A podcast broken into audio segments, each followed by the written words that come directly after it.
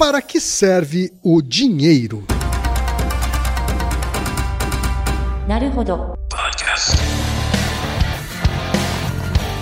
Bem-vindo ao Naruhodô, podcast para quem tem fome de aprender. Eu sou Ken Fujioka. Eu sou Altair de Souza. E hoje é dia de quê?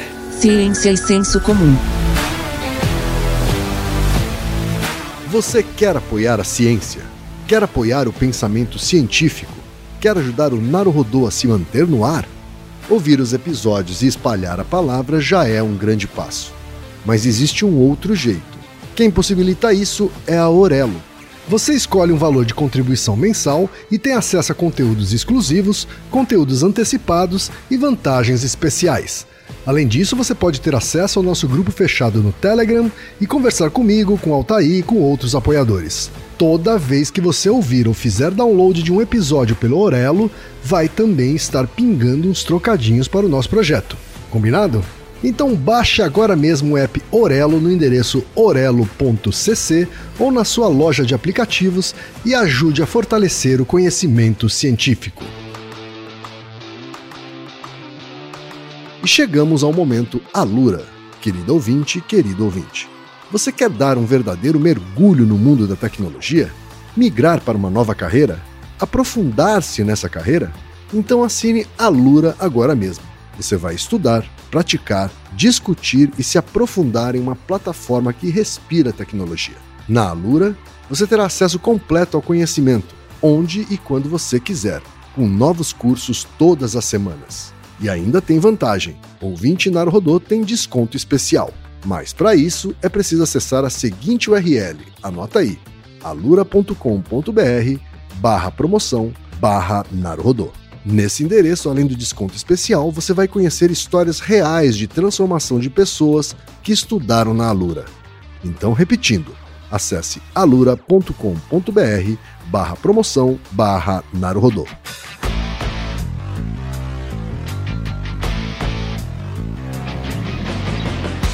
Altaí, temos pergunta de ouvinte, Altaí. As típicas perguntas que eu gosto, que são aquelas cotidianas que ninguém para pra pensar, mas espero que ao final do episódio leve a reflexões muito interessantes, como a tentativa de todos esses episódios, né? É verdade. E o e-mail, Altaí, veio do Anderson Vieira Santos, que é tecnólogo mecânico e é de Campinas, São Paulo, Altair. Um abraço pro pessoal de Campinas. É isso aí. E aí ele diz o seguinte: o Naro Rodon, um dos melhores podcasts que já ouvi, tenho compartilhado frequentemente vários com os amigos. Espero semanalmente os novos episódios enquanto ouço os demais. Uma das perguntas que me vem muito à cabeça é: que é o dinheiro? É muito interessante que no mundo em que vivemos, a questão de valor é controversa como petróleo pode valer mais que trigo, soja e arroz, que são alimentos, não me parece fazer muito sentido, como principalmente como foi atribuído um valor de consumo a uma moeda ou um pedaço de papel. Acredito que vocês conseguiriam, de forma simples e divertida, como sempre, dar uma boa pincelada nesse assunto. Obrigado, Anderson, pelo seu e-mail. Altair, o que é que a ciência tem a dizer sobre o dinheiro, Altair? Várias coisas. Você gosta de dinheiro, Kim? Olha, eu gosto do mais do que o dinheiro consegue proporcionar do que o dinheiro em si. Isso, exato. É o que ele faz, né? O que dá para fazer com ele. Exato. Então, esse episódio tem três partes. A primeira é explicar, assim, fisicamente o que é o dinheiro, né? Dar uma tentativa. É, é, é basicamente conceitos bem básicos de macroeconomia, assim. E um pouco de microeconomia, mas bem básico. Depois falar que, na verdade, assim, as pessoas gostam de dinheiro pelo que ele representa, não pelo que ele é né? Porque o dinheiro é o meio para várias coisas. Na verdade, aí tem um nome para isso. Todo dinheiro, né, na verdade, é um token. Né? Um token é como se fosse uma, um atributo que é associado com algo que você não tem. Então, por exemplo, quando eu te dou, sei lá, você vai numa quermesse e você paga para ter um sanduíche e eu te dou uma ficha, essa ficha é um token. Você vai Sim. lá num outro lugar e dá esse token e a pessoa te dá o produto. Então, tendo a ficha, você tem a certeza de que vai ter o produto final, que é o estímulo primário, que é a comida. Então o token é um intermediário. Né? O dinheiro uhum. tem esse papel. As pessoas gostam de dinheiro não pelo dinheiro, mas sim pelo que ele representa. Então, essa é a segunda parte. E a terceira parte é falar do papel desses tokens. Né, na nossa vida, no nosso dia a dia.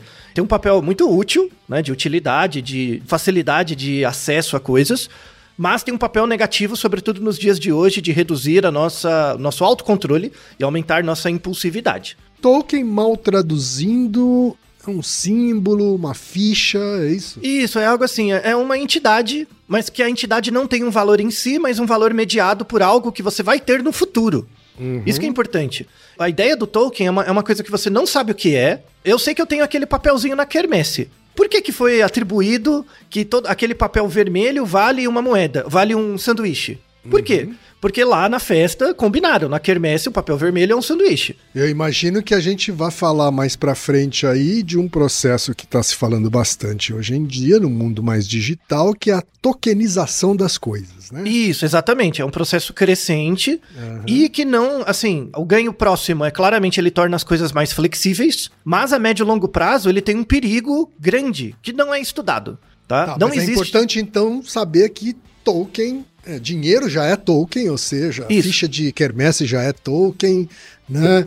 É, fichas de vários tipos em várias Isso, festas promissória. fechadas, né? Então, é, não é que é um conceito que não existia, né? É, é Exato. Está ganhando uma outra escala agora. Então vamos, vamos começar do começo. Vai. Então dinheiro é um token, ok. Isso. Vamos começar primeiro com o que é dinheiro, tá? Uma definição básica. Dinheiro é, abre aspas, qualquer item ou recordatório que é geralmente aceito como pagamento por bens e serviços ou repagamento de débitos, tributos e taxas em um país particular ou um contexto sociocultural. Essa é a definição de dinheiro. Então você pode usar dinheiro, assim, um item, seria uma moeda, uma nota, ou um uhum. recordatório.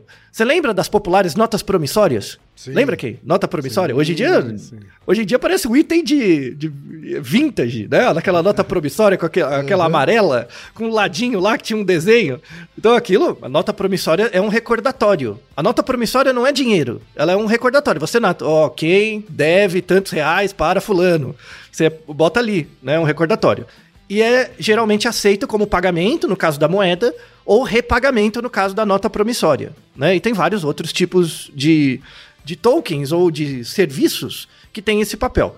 Aí, por definição, o, din o dinheiro ele tem algumas funções. Assim, é, isso é o básico de macroeconomia, assim, bem, né? O dinheiro tem algumas funções. O dinheiro serve como meio de troca, né? Eu posso trocar dinheiro por coisas. Ele é uma unidade de conta você pode usar o dinheiro para contar. Então, por exemplo, quando eu falo que um produto custa 100 reais, você cria na sua cabeça, por aprendizagem, isso é aprendido, que 100 reais tem um certo valor, tem uma contagem, né? Uhum, e aí você associa internamente com muito ou pouco. Mas isso é aprendido. Claro que, assim, o dinheiro para você, quando você vai para um outro país que você não conhece o dinheiro, o dinheiro é um meio de troca, mas ele perde a unidade de conta. Você não consegue fazer conta com dinheiro direito, porque você não uhum. consegue fazer a conversão. Por isso que você gasta demais ou gasta de menos, né? Dependendo do país. Então o dinheiro é um meio de troca, ele é uma unidade de contagem, ele é um depósito de valor, porque quando você pega uma nota de dinheiro, tem um valor ali. E ele é um uhum. depósito, né? Tem um valor depositado ali. E ele é um padrão de, de pagamento diferido ele é um padrão de pagamento. Então, quando você fala crédito ou débito, o dinheiro tem diferentes tipos de padrão de pagamento. Então, você prefere pagar em dinheiro, em débito, crédito, o que, que você prefere? Então, o dinheiro assume essas várias funções. E o dinheiro ocorre, né, ele aparece como um fenômeno de mercado emergente. Conforme a, você tem um grupo de entes, de pessoas, aqui no nosso, na nossa Terra são pessoas, indivíduos, seres humanos, as pessoas acham, outros animais usam dinheiro? Mas outros animais têm a possibilidade de trabalhar com dinheiro? Sim. Temos várias evidências de que dinheiro, assim, é, é você trocar é, alimento por tokens, né, moedas, e depois pedir para, para o organismo utilizar as moedas como moeda de troca, né, isso é visto em vários organismos. É mesmo? Dá um exemplo, dá um exemplo aí. Um exemplo muito comum é com macaco. Tem experimentos, temos vários artigos, deixamos na descrição. Inclusive, tem uma área do conhecimento da psicologia experimental e etologia que chama economia de tokens. A economia de tokens é assim: eu pego um, um macaquinho e mostro para ele uma moeda verde e dou para ele uma uva. Então eu mostro a moeda, dou a uva, mostro a moeda, dou a uva. Aí ele, ele treina, né? E depois eu, eu mostro para ele um outro objeto, pode ser uma moeda de outra cor, um outro objeto, e dou uma semente. Então eu te mostro a moeda verde e te dou uma uva. Um outro objeto te dou a semente. E aí eu faço esses pareamentos. Aí chega uma hora que eu não te dou nada. Eu te mostro uma moeda e um, objeto, um outro objeto. Uhum. E aí eu peço pro macaco escolher. Aí imagina que ele pega a moeda. Aí ele pega a moeda, aí eu estendo a mão e peço, me dá a moeda. Aí ele me dá, ele me devolve a moeda, eu dou pra ele a uva. Se ele pegar o outro objeto, eu dou a semente, né? Ou seja, o macaco aprendeu a parear o, o alimento com um token específico e depois escolher entre os tokens. Certo. Tem um artigo de 2017 que eles fazem assim: eles colocam pro macaco dois, é, dois receptáculos, e um ele coloca, por exemplo, uma moeda verde, e no outro ele coloca cinco objetos. Né? Esses cinco objetos seriam cinco sementes. O que, que você prefere? Cinco sementes ou uma uva? Tem macacos que preferem as cinco sementes, então pega os cinco objetos. Tem macacos que preferem a uva. E aí eles trocam. Né? Eles vão fazendo esses- essas trocas. O macaco é um animal com uma capacidade cognitiva é, bastante grande comparada Elaborada. a outros tipos, né, de animais, assim. Tem algum outro animal que também Opa! tem um comportamento desse? Sim, pombo. Pombo. Pombo. Aí, e quem que é melhor que pombo? Quem dá pau no pombo também? A galinha. Galinha, Galinha. também, claro. Galinha é muito melhor. Muito melhor. Dá pra fazer a mesma coisa de tokenização com galinha. Com, a galinha entende o valor do dinheiro. Ela entende. vai aprender também via pareamento, é isso? Isso, exatamente. Só que assim, como ela, não- ela tem dificuldade de pegar objetos, né? Você coloca dentro do- de uma caixinha, né? Onde ela opera, você coloca tipo um LED que vai acendendo luzes. Cada vez que ela faz uma tarefa, ela acende luzes. É como se ela ganhasse um pagamento. E aí ela troca essas luzes por comida, ou por água, ou ela pode escolher. Então, assim, esse episódio é muito legal pra quem faz economia. Se você faz a faculdade de economia, no primeiro ano você tem microeconomia 1, né? Que você aprende alguns conceitos. Por exemplo, você- é, macroeconomia você aprende o que, que é dinheiro, o que, que é o banco, coisas do tipo, né? Os sistemas financeiros. Mas na microeconomia, você aprende, por exemplo, o que, que é substituibilidade. Uhum. Por exemplo, quem? Se você tem muito dinheiro guardado, dinheiro físico guardado, se você não tem como trocar esse dinheiro, o dinheiro perde o valor pra você, né? Se você não tem como trocar. Aí imagine que você começa a trocar, mas o, o- a única coisa que tem na loja pra você comprar é água. E aí você só compra água. Chega uma hora que você tem tanta água que você não quer mais comprar água. E aí você prefere até trocar água por outra coisa. Então isso é chamado substituibilidade, que todos os objetos tem um valor para o indivíduo, para o agente, os objetos têm um valor relativo. Então, se você está com muita sede, a água é muito importante, você pagaria mais. Quando você tem muita água, você prefere às vezes outra coisa, você poderia trocar os objetos. Será que você consegue substituir a água por alguma coisa? Só que, por exemplo, se você começar a dar muito da sua água, vai começar a faltar para você. Né? Então, aí, é, para eu tirar um, um litro de água de você, você vai ter que você vai me pedir mais coisas. Então, imagina uma situação: você tem muita água, então eu peço, me dá uma água, eu te troco por uma coisa, né? Você troca, porque você tem muito. Quando você começa a diminuir a sua quantidade de água, você vai pedir mais de mim para poder trocar. Isso é chamado substituibilidade, tá? E aí tem todo um estudo microeconômico do quão substituíveis são bens. Tem bens que você consegue substituir, por exemplo, água mineral e água de coco. Você consegue substituir, são bens substituíveis. Tem bens que não são substituíveis, tipo água e comida. Não, eles são parcialmente. São parcialmente substituíveis. E você tem bens que são complementares. O complementar é, você precisa dos dois. Você não pode ficar com um sem o outro. Pensa uma bicicleta. Eu não te dou uma bicicleta, eu te dou o guidão da bicicleta. E aí eu pergunto, quantos, quantos guidão você tem que me dar pra eu te dar uma roda da bicicleta? Você não, eu falo, não dá pra fazer isso, eu preciso da bicicleta inteira. Então, Certo. porque os bens são complementares. Então, isso a gente vê em microeconomia, tá? Rato, galinha, vários organismos têm esse princípio de substituibilidade nas mesmas regras da microeconomia. Só que, como é que você faz galinha, galinha pensar em dinheiro? Você pode tokenizar, né? Tokenizar assim, pareia primeiro com os tokens, depois você fala, o que, que você prefere? Cinco grãos ou uma frutinha? E aí você vai operando com isso, quatro grãos ou duas frutas, você vai mexendo, né? E aí vai, você vai fazendo uma microeconomia de escolhas do organismo em função dos tokens. Então isso é muito visto. Aves fazem isso bem, mamíferos fazem isso bem também, tá? No réptil fica mais difícil.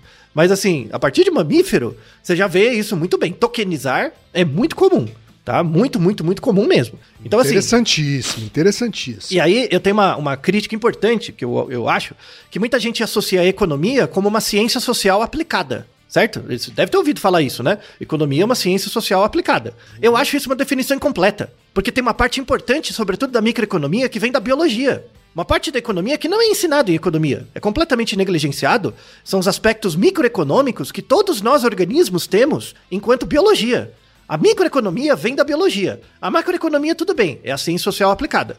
Mas a microeconomia, elasticidade, substituibilidade, todos esses fenômenos são coisas que você vê em outros organismos e deveria ser estudado pelo economista na graduação. Tá? Se você entender princípios, eh, as equações microeconômicas se aplicam completamente ao mundo animal pelo menos ao mundo mamífero e aviário, né? Se aplica muito bem. Temos vários artigos na descrição sobre isso, são muito interessantes. Mas aí, voltando na ideia do dinheiro mesmo, né? O dinheiro tem algumas funções, além das funções que eu mencionei antes. É, ele pode ser um meio de troca, como eu mencionei, ele pode ser um uma medida de valor, né? Muito pouco. É, e por ser uma unidade de contagem, você atribui um valor a ele. Ele pode ser um padrão de valor, um padrão também, uhum. né? De, é, é, não é só muito e pouco, é caro e barato. Muito e pouco é diferente de caro e barato. Quando eu falo muito e pouco, é uma medida de contagem. Quando eu falo caro e barato, é uma medida de valor. Tá? É, é diferente. Uhum. E tem também a ideia do depósito de valor, né? Que tem uma portabilidade. Aí, em 1875, um rapaz, o William Jennings, escreveu um livro muito interessante, assim, que ele sumarizou o dinheiro e seu mecanismo de troca. Esse é o título do livro. Que ele fala assim, que o dinheiro tem que ser é, fungível, né? ele tem que se fundir em outras coisas. Então o dinheiro se funde para virar comida, para virar outra coisa. Ele é fungível, ele é durável, ele é divisível, né? Então 100, 50, 10, ele é divisível, uhum. ele é portátil, ele é aceitável, né? As pessoas têm que aceitar, né, em lugares, e ele tem que ser capaz de fazer reserva. Você tem que conseguir guardar dinheiro. Isso são as características do que é dinheiro tá? Uhum. Então, fungível, durável, divisível, portável, portátil, aceitável e capacidade de guardar. Tem que ser é, ter um capacidade de ser um repositório. É, esses atributos a gente vê no dinheiro físico, notas, né? A gente vê no dinheiro virtual, por exemplo, quando você coloca seu dinheiro no, na conta no banco, você não vê as notas, né? Fica ali. E vale também para criptomoedas, mas não vale para NFT. NFT não é fungível tá? Hum. Quando você compra lá a foto do raio do macaco, por isso que aquilo é um esquema de pirâmide. NFT é uma pirâmide, tá? Não caia nessa lorota. Porque o lastro não tem lastro, tá? Quando eu pego criptomoeda, dependendo da criptomoeda, porque milhões também, né? Tem o nosso Naruhodo uhum, sobre golpes. Sim, sim. Cuidado, né? A gente vai fazer um outro episódio explicando o que, que é criptomoeda, bonitinho, que tem uns detalhes. Não, não, não, não cabe aqui. Mas você pega as criptomoedas mais comuns, Bitcoin, Ethereum, por exemplo, elas têm as características do dinheiro. A questão é que o lastro delas é diferente. Mas é, é, NFT não. NFT não é fungível. Então quebra com o primeiro requisito, já não vale. Uma pergunta para você, quem? Quando surgiu o dinheiro? Assim, quando, quando esse dinheiro como token, sabe? Moedas, coisas. Quando você acha que surgiu? Você tem um palpite? Eu acho que já faz bastante tempo, hein, Altair? milhares de anos? Diria que sim. Isso. Então, assim, a, a, primeira evidência de algum dinheiro, algum, alguma troquinha, assim, de moeda, por moeda, né, por um token, tem 100 mil anos. É tempo, hein? 100 mil Bastante anos, hein? Bastante tempo, é. É, então. Mas aí tem um meme econômico que eu quero desconstruir com, com vocês. Os antropólogos que chegam com evidências mais antigas, que dão um pau no economista, assim, pá! Né? Eu acho o máximo. O que, que você aprende? Você deve ter lembrar isso da escola. Antes do dinheiro, o que, que, você acha que as pessoas faziam? Então, existiam comunidades com muitas pessoas, uhum. pensa Mesopotâmia, alguma coisa assim. Antes do dinheiro, antes de ter dinheiro, o que, que as pessoas faziam? Escambo. Isso, não é isso que você ouve? Né? Uhum. É, é, é, generalizado, né? Não, antes as pessoas faziam trocas por meio de escambo. Então, uhum. ah, eu tenho duas galinhas, você tem é, frutas. Então vamos fazer um bem bolado? Porque soa, soa razoável, né? Uhum.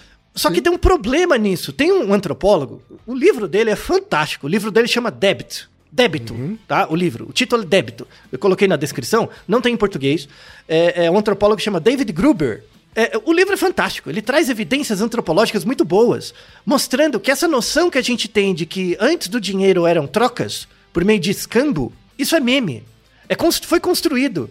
E foi construído na época do Adam Smith, 1776. Muito interessante. Quando saiu Riqueza das Nações, foi aí que começou essa ideia de que antes da, da. Porque uma nação rica é uma nação capaz de gerar trabalho, e trabalho tem um sentido de alterar os preços dos produtos, né? O valor Sim. dos preços. Foi aí que começou a surgir esse meme de que antes do dinheiro as pessoas faziam trocas. Só que aí o, o David Gruber tem um trabalho extenso antropológico indo nas comunidades, em outras comunidades que não usam tanto dinheiro assim, né? Como trocas, comunidades não economicamente baseadas em tokens, né? E vendo como é a vida deles. Falar, se antes do. Antes de ter dinheiro existiam trocas, e hoje ainda a gente tem sociedades em que as pessoas não usam dinheiro, eu vou lá visitar eles e olhar o que eles fazem. Vou lá olhar e ver se eles trocam. Na verdade, fa- faz sentido, não faz? Ou pegar relatos antigos. Total sentido, é. Isso. Aí ele foi, e qual que é o resultado do trabalho dele? As pessoas não trocavam. Não era escambo. O escambo não era generalizado, sabe? Tinham reuniões. Porque é bem, bem o que você descreve nas aulas de história, né? Tipo, ah, a- a- tinha as viagens, então os viajantes saíam com produtos, iam no- na outra vila e trocavam. Né? Sabe aquela coisa do, do mascate, né? Um negócio assim? Mas não, velho. Não, não, no, no- lá atrás, não era assim. Isso tem a ver com o Naruhodo que a gente gravou, que é por que que a gente se sente sozinho. Que, na verdade, o título é o Naruhodo 261, o que a solidão pode causar nas pessoas. Ali eu, eu falei de um autor, que é o Ma- Marcel Moss, que ele escreve um livro que chama A Dádiva. E o David Gruber resgata esse livro e mostra que boa parte das sociedades pré-tokenizadas por dinheiro, elas não usavam o escambo. O escambo não era tão comum. Eles utilizavam os produtos como, com- que, é, que é chamado de economia dos presentes. De novo, a lógica do escambo ela é sedutora. Então, ah, eu tenho uma coisa, você tem uma coisa, vamos trocar. Só que na maior parte das vezes, se você pensar estocasticamente ao longo do tempo, na maior parte das vezes eu tenho duas galinhas e você não tem coisas pra trocar comigo. Porque a sua colheita vai sair só daqui a três meses. E as minhas galinhas eu tenho agora. Então, tem que existir uma coincidência. Justamente hoje. Olha, eu tenho duas galinhas. Olha, você tem frutas. né? Isso não acontece no mundo real. Porque os processos de manufatura e produção têm temporalidades diferentes e tem muitos gaps entre eles. Sabe? Não é interessante? Porque assim, a vida, 100 mil, 50 mil anos atrás, era muito mais lenta. Pensa uma plantação. a- a tudo bem que a agricultura tem, tem é, qui- 15 mil anos. Pensa já numa sociedade que tem agricultura. É, mesmo numa agricultura antiga, a confiabilidade da lavoura era baixa.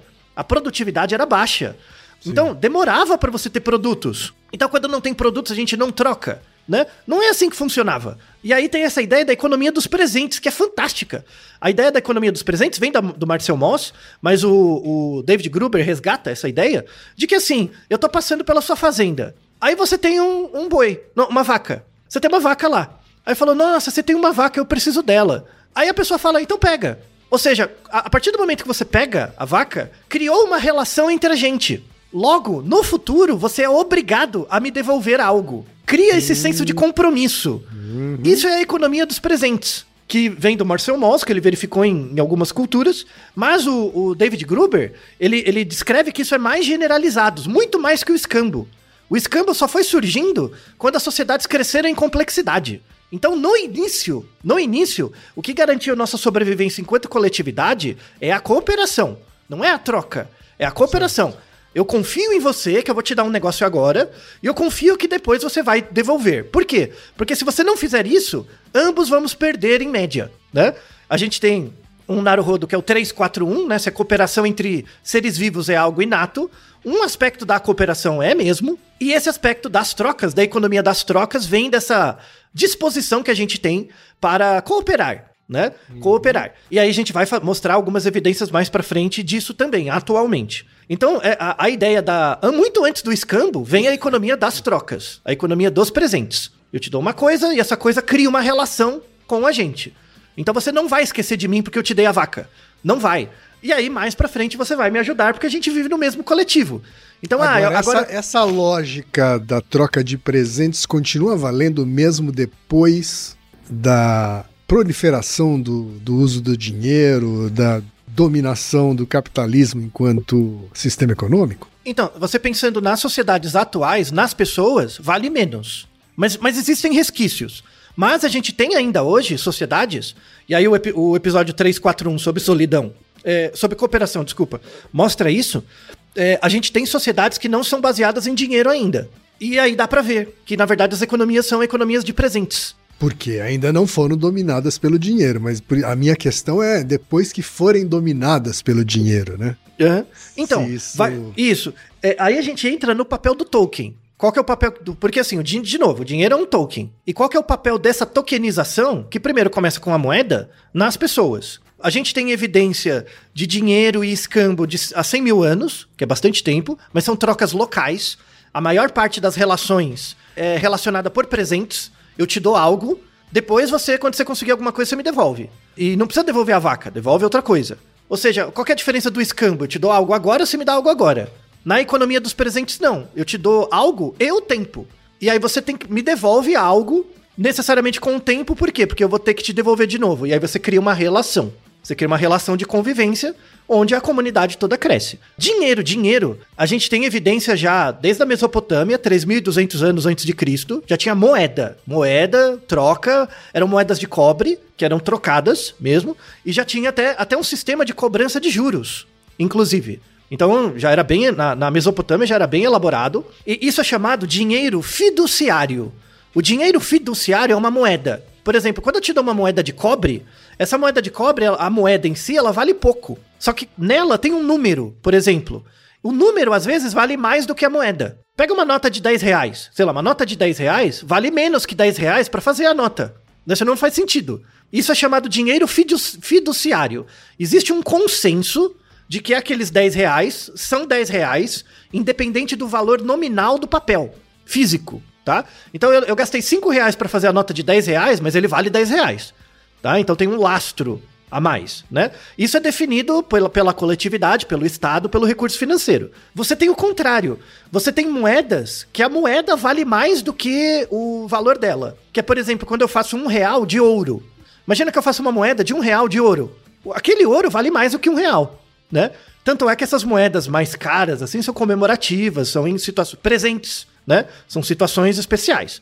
Então, essa, essa, eh, essa ideia do, do dinheiro fiduciário é importante. E o dinheiro fiduciário, ou a moeda em si, tem um valor de uso. Ela não tem um valor em si, ela tem um valor de uso.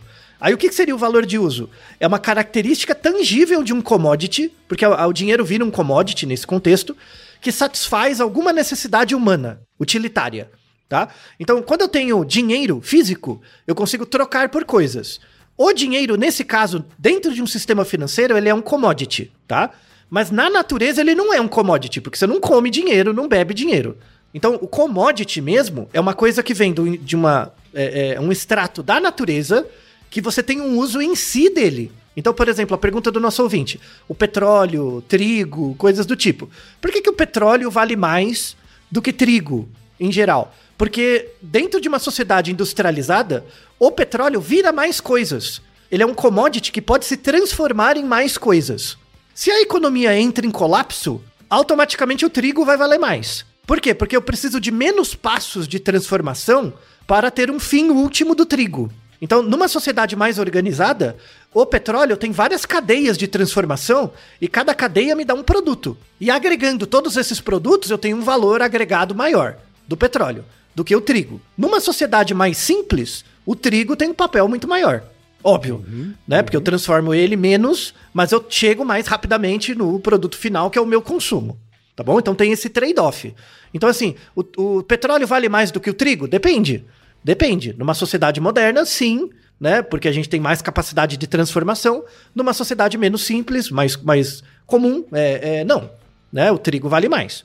Tanto é que você não vê comunidades com menos, menos pessoas procurando poço de petróleo. Poço de petróleo é uma coisa odiada, de uma grande elaboração do, do Estado e dos sistemas é, financeiro, econômico, tecnológicos. Tá? Então isso é importante. Então, commodities seriam ouro, prata, água, comida, é, é, coisas do tipo. O dinheiro dentro do sistema financeiro virou um commodity. Mas, em teoria, ele não é. Porque se tiver o colapso da sociedade, o dinheiro não vale nada, ele perde o valor, né? Nós já experienciamos momentos em que o, o dinheiro, o dinheiro como meio de troca perde o valor, que é, por exemplo, hiperinflação. A maior parte das pessoas não lembra, mas a gente lembra, hiperinflação.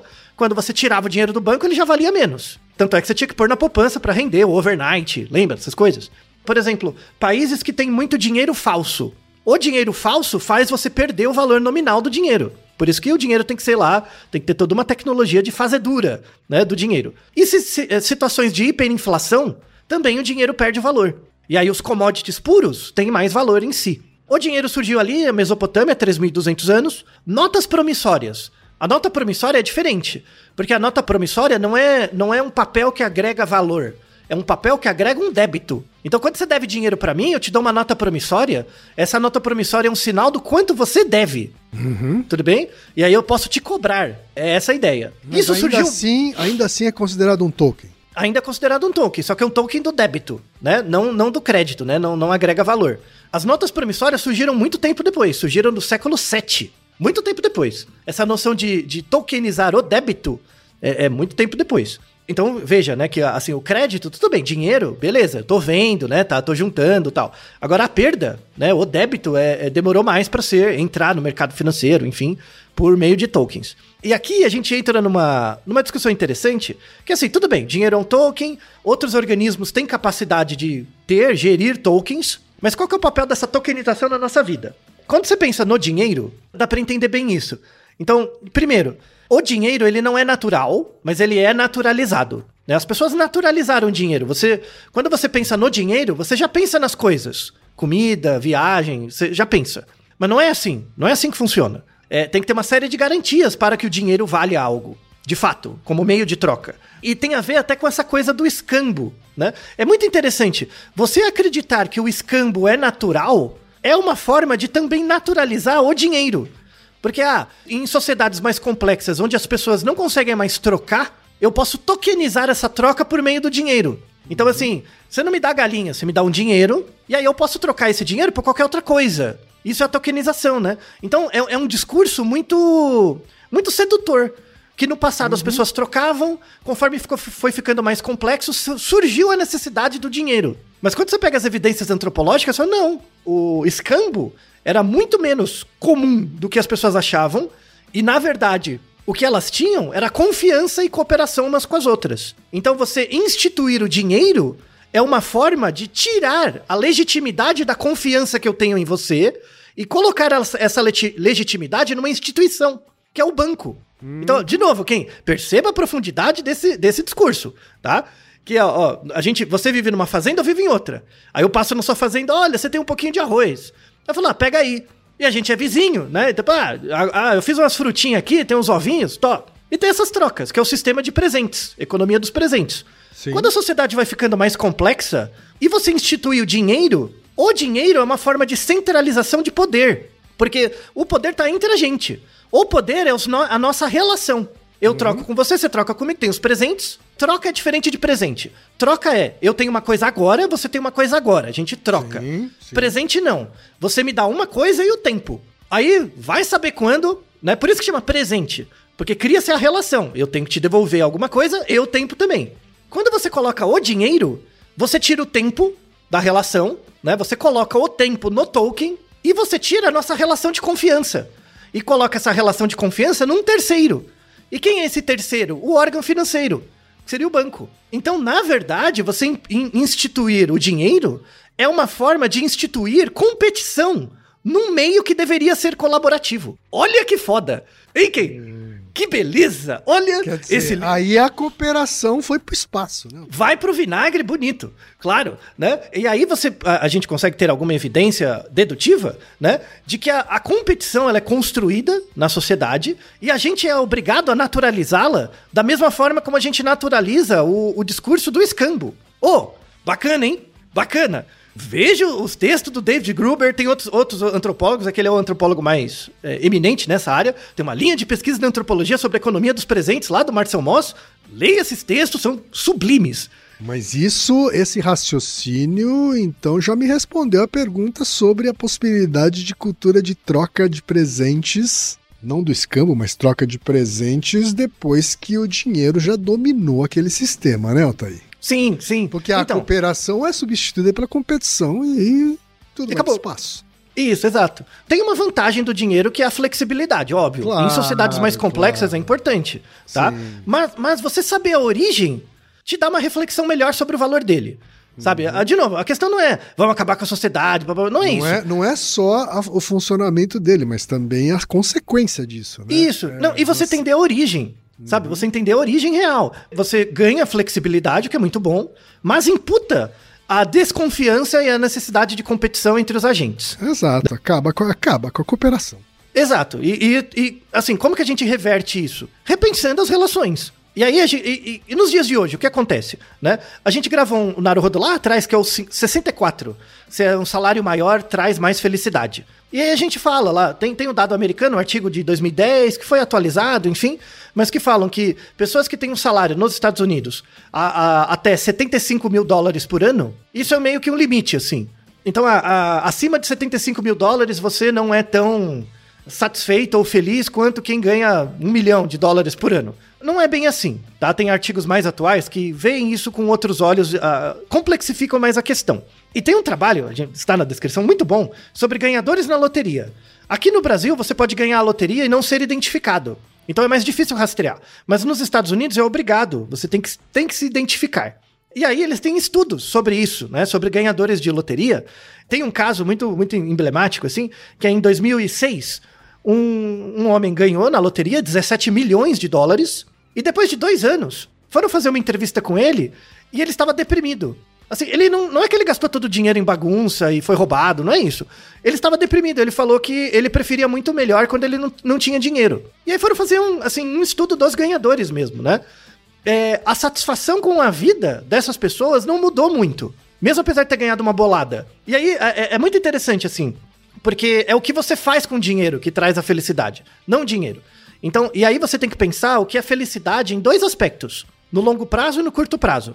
Quando você ganha na loteria, você tem um burst de felicidade. Fala, nossa, ganhei. Só que para você transformar esse dinheiro que você ganhou em felicidade, porque assim, é, é, pensa, por exemplo, quem? Pensa uma escada com degraus, né? Aí tem um degrau mais alto e o mais baixo, são vários degraus. Pense que essa escada é o seu grau de felicidade atual. Em que lugar da escada você estaria? Tá? Só, só pra dar uma. Se você tivesse muito baixo, você tá muito pouco feliz. Se tivesse lá em cima, você tá ao máximo de felicidade que você já viveu. As pessoas ficam ali no meio, tá? Em, em algum lugar no meio, tá? Beleza. É, felicidade é um comportamento, uma percepção média de você mesmo. Quando você fala em bem-estar, é, felicidade geral, você tá pensando em você em média. Quando você pensa na satisfação, satisfação é dia a dia. Então, pense que tem duas variáveis: a satisfação diária, que é cotidiana, e você tem a felicidade geral com a vida, tá? Uma é uma variável média, a outra é uma variável pontual. Tem um artigo 2018 muito interessante que mostram assim: tente lembrar da sua vida. As pessoas que lembram mais de momentos felizes, né? Ou seja, de- as estimativas pontuais de memória dela são estimativas felizes, elas têm uma satisfação com a vida média maior.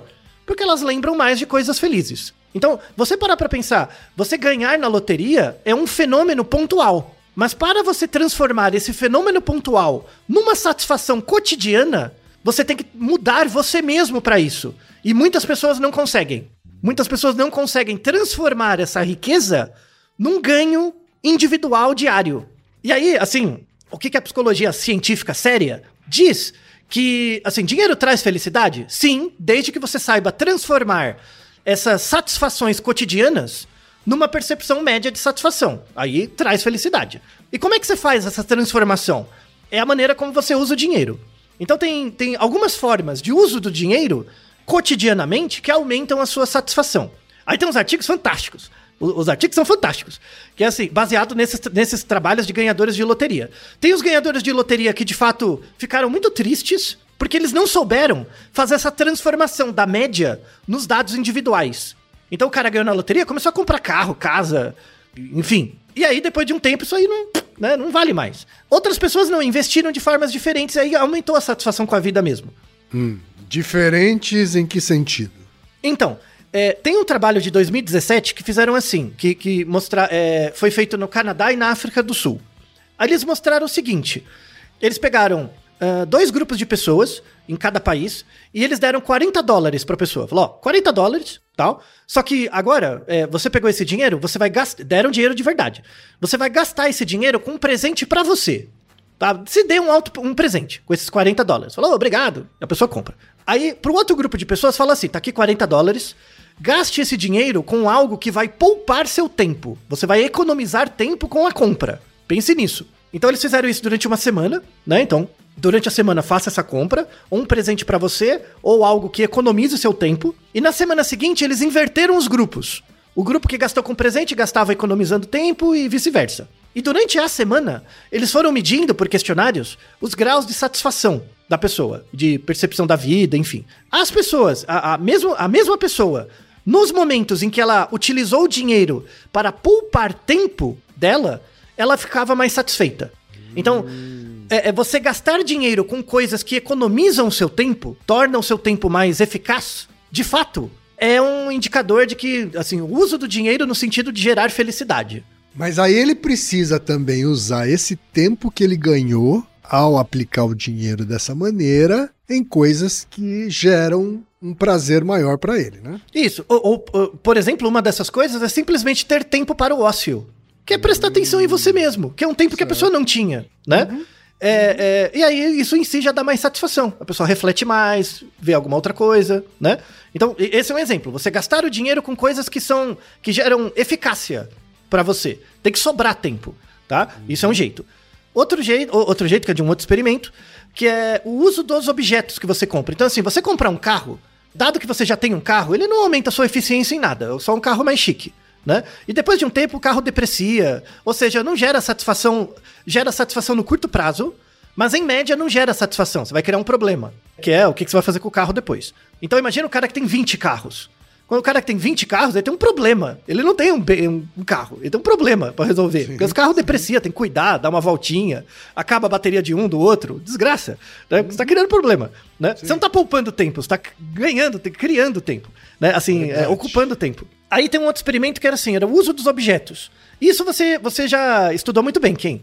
Que é o uso dos objetos como objetos e o uso dos objetos como experiências. Então, você gastar dinheiro com experiências gera uma maior satisfação. Então, viagem, é, jantares, coisas do tipo, é, é, gera maior satisfação. Tanto é que tem a estratégia de vários produtos físicos de serem vendidos como experiências. E tem uma, uma característica dos produtos como experiência que é o seguinte: pensa as pessoas que você segue no Instagram, sei lá. Quando a pessoa faz uma viagem, ela não pode postar as fotos. Olha, estou Sim. fazendo uma viagem. Isso é uma experiência que eu quero dividir. É socialmente uhum. aceitável dividir experiências, né? De Sim. viagem. Agora, comprei o, o, novo iPhone 17, que custa 20 mil reais. Podia ter comprado carro popular pro iPhone. Você vai postar isso no Instagram? Não vai. Né? não vai. Então, você não tem. É, é uma, essa compra envergonhada, é, ela não, não, não é bem vista no coletivo. E para você também não é. Sabe? Você tem que criar uma justificativa para lidar com a dissonância cognitiva de ter aquele objeto também. Sim, tá? Sim. Ah, é pro meu trabalho, é pro não, né? Sabe? Não. Tá? Quer comprar, compra, mas, né? É, então, assim, os objetos serem vendidos como experiência gera nas, pe nas pessoas uma maior satisfação local e vai aumentar a satisfação média delas também. E viver as experiências é legal, viagem, enfim, tá? É legal. Essa é a segunda forma de gastar dinheiro gerando maior felicidade média. E o terceiro, aí tem a ver com a teoria do Marcel Mauss, é não gastar dinheiro com você. Esses artigos são fantásticos. Não gastar dinheiro com você. Que assim, a, a, tem um, um, artigo com é, um estudo populacional macroeconômico com 136 países mostrando assim, é, pense as últimas vezes que você gastou dinheiro, né? Tem um protocolo para medir isso. E aí e tem é, é, métricas, questionários de qualidade de vida e, e satisfação com a vida. Existe uma relação linear razoável entre quanto mais você gasta dinheiro com os outros, maior sua percepção de satisfação com a vida em geral. E gastar dinheiro com, com outros não é doar dinheiro, não é só doar. É gastar dinheiro com pessoas que você conhece. Voltamos no Marcel Mauss e a economia dos presentes. Tem até um trabalho, né? Que, que o trabalho mostra assim: eu te dou um dinheiro de verdade, né? Um grupo compra um presente para você, o outro compra um presente para alguém. Alguém. E alguém que você conhece. As pessoas que compram um presente para alguém reportam maior satisfação em geral, né? É, parece que esse efeito, por exemplo, me deram dinheiro, eu comprei, sei lá, eu fui, fiz um jantar, né, para mim. Ou mesmo que eu convide alguém, mas fiz um jantar, né? Isso é uma experiência. Outra coisa, eu comprei um presente para você, quem? E aí eu te dei o presente. O efeito disso em mim é mais duradouro. O efeito, a, o efeito de recall em você, em mim, é maior. Voltamos no exemplo das duas fazendas. Porque quando eu te dou uma coisa, falar, ah, é, é, eu te dou não. Quando você vem na minha fazenda e fala, ah, você tem ovos, fala, ah, pega aí os ovos. Você, você ficou satisfeito porque pegou os ovos que você precisava, e eu fiquei satisfeito porque eu te dei. Porque criamos uma relação a partir daí.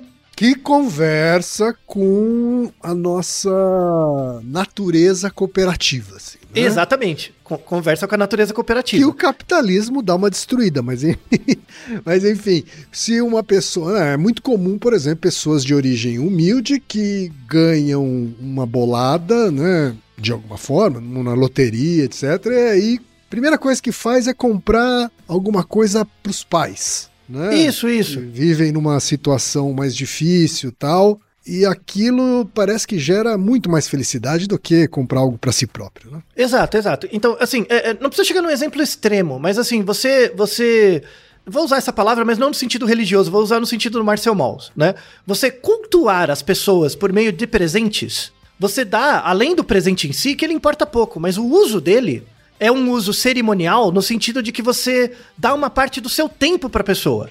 Então, quando, quando você pega os ovos ali, você tá pegando uma- também uma parte do meu tempo. Esse tempo é valioso. E isso que te dá a obrigatoriedade de me devolver. De algum jeito. Do jeito que você consegue. E o mais importante disso é que longitudin- longitudinalmente a gente está criando uma relação. Né? Estamos criando uma relação. E, assim, o capitalismo não destrói isso. É um trade-off. Ele dá eficiência, mas à custa de impu- imputar competição.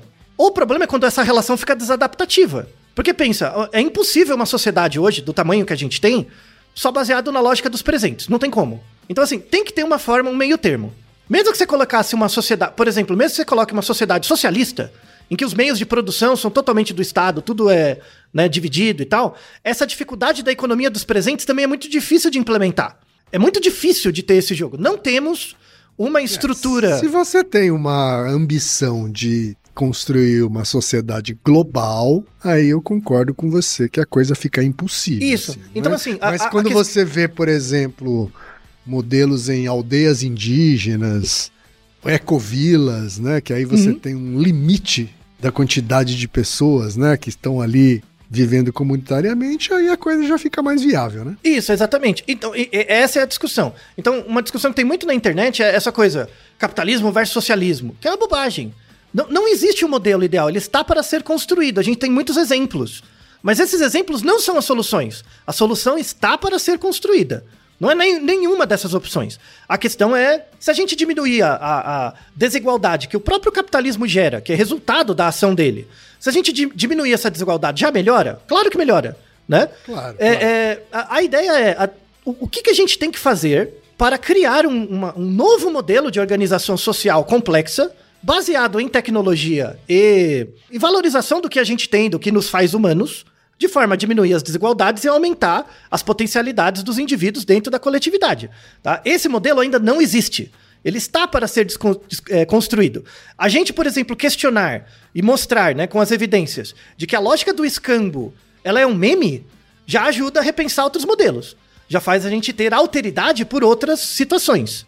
Eu tô achando você bem mais otimista que eu, assim, sabe? Eu acho que para diminuir essa desigualdade social, só se a gente voltar para o modelo de povos originários, assim.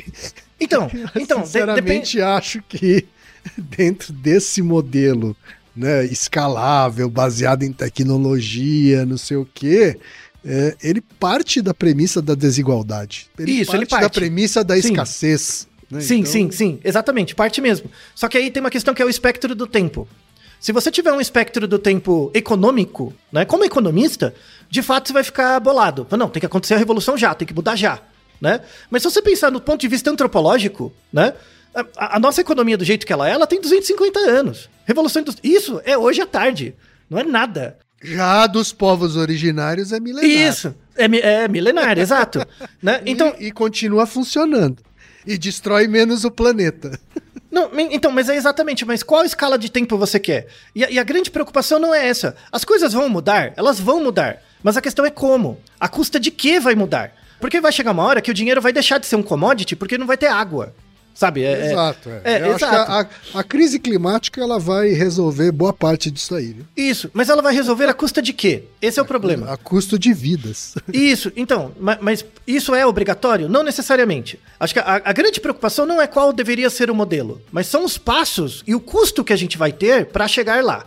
Se o custo é sacrificar a vida de milhões de pessoas que vão passar por incertezas, tanto delas quanto dos seus descendentes, a solução que a gente vai ter daqui a 500 anos vai ser tão ruim quanto a que a gente tem hoje. Porque isso foi à custa de muita gente. Do mesmo jeito que a nossa sociedade atual é construída em cima de exploração e escravidão, e a gente naturaliza isso, a sociedade do futuro vai ser construída da mesma forma, se a gente usar os mesmos padrões de custo. Enquanto a gente não repensar isso, não importa o modelo que vai ter. Não importa. Sabe? A questão é, o que, que a gente está dando? Tudo bem, eu trocar, eu trocar as trocas por moeda tem um, um lado bom e um lado ruim. A gente exacerbou o lado bom à custa de pressão para o lado ruim. Então a gente vive uma sociedade muito mais eficaz, mas à custa do sacrifício de muitas pessoas. Se a gente manter essa lógica, independente do sistema que for, a gente vai ser tão regredido quanto é hoje. Né? Só, a gente só vai ter uma pilha de corpos maior para enterrar. Só isso, né? em escala. Então, essa é a discussão, sabe? Essa é a verdadeira discussão. Eu não sou otimista.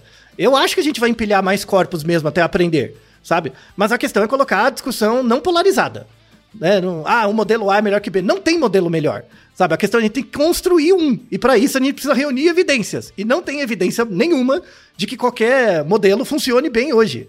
Tá? Uhum. Todos eles têm problemas. E a, a ideia é a gente bolar, meditar para construir possibilidade para ter uma estrutura menos desigual. Eu não vejo solução para isso. Eu não vejo. E quando ela surgir, se ela surgir, eu não sei como ela vai surgir. E é isso que me preocupa mais. Eu como. Eu, eu, eu também não vejo solução, mas eu acho que ela está mais, mais perto do modelo milenar de povos originários do que do modelo do Elon Musk povoando Ah, com certeza. Marte.